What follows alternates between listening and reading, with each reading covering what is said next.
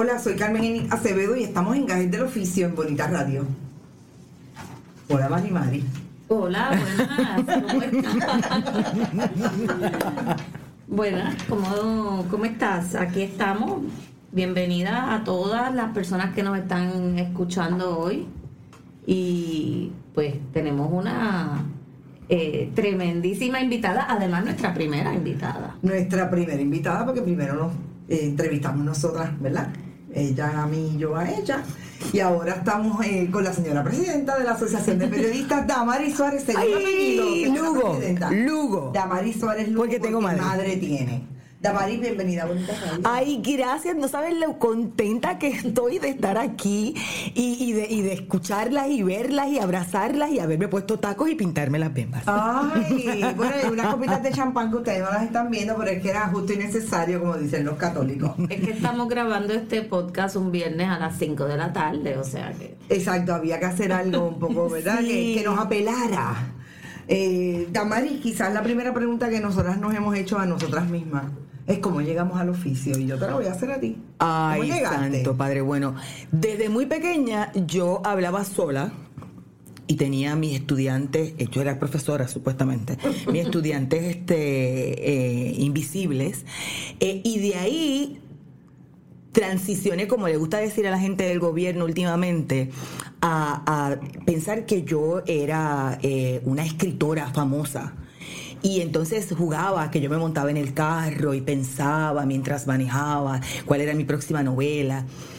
Y de ahí en nada decidí que me encantaba leer los periódicos y, qué sé yo, escuchaba la sobremesa de, mi familia, que siempre fue una muy política, y no de político partidista, sino de la política pública. Tremendas tertulias que se daban. Entonces, eso me forjó al punto en que cuando tuve que tomar la decisión, o mucho antes de tomar la decisión, ya estando en intermedia y en escuelas superiores, yo tenía bien claro que quería ser periodista.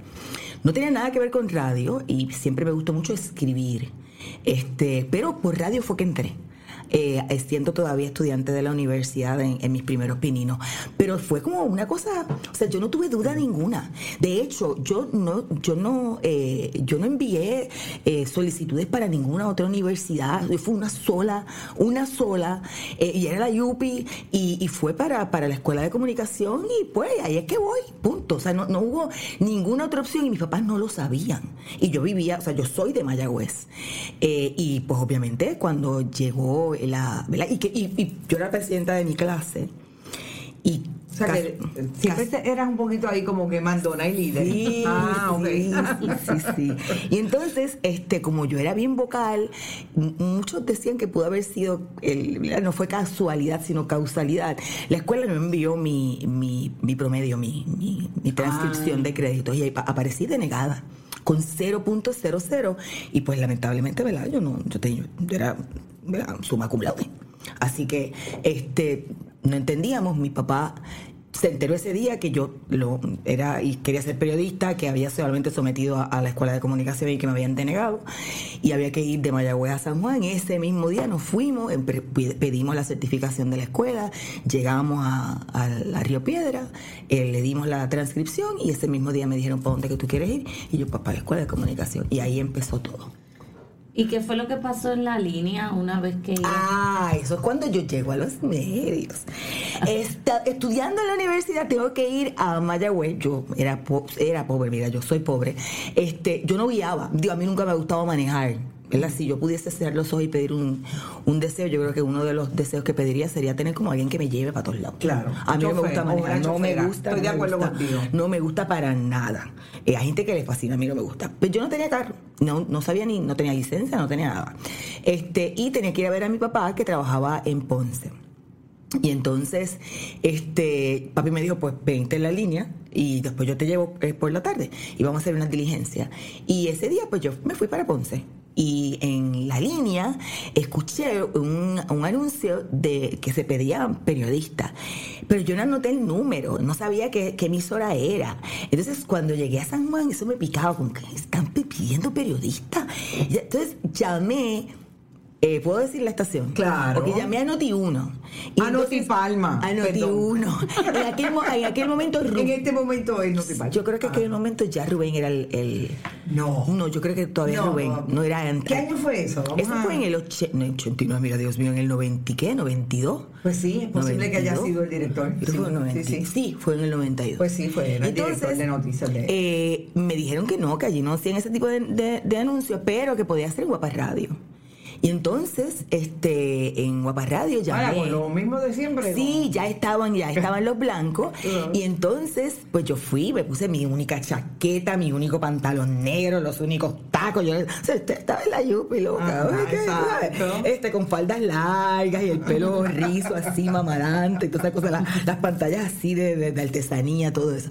Me puse la única ropa bonita que tenía y llegué allí. De hecho, Freddy Virella todavía estaba allí. Y ese Freddy que pensaba que yo era una profesional, que o sea, que yo fui, yo llegué con una, una buena impresión.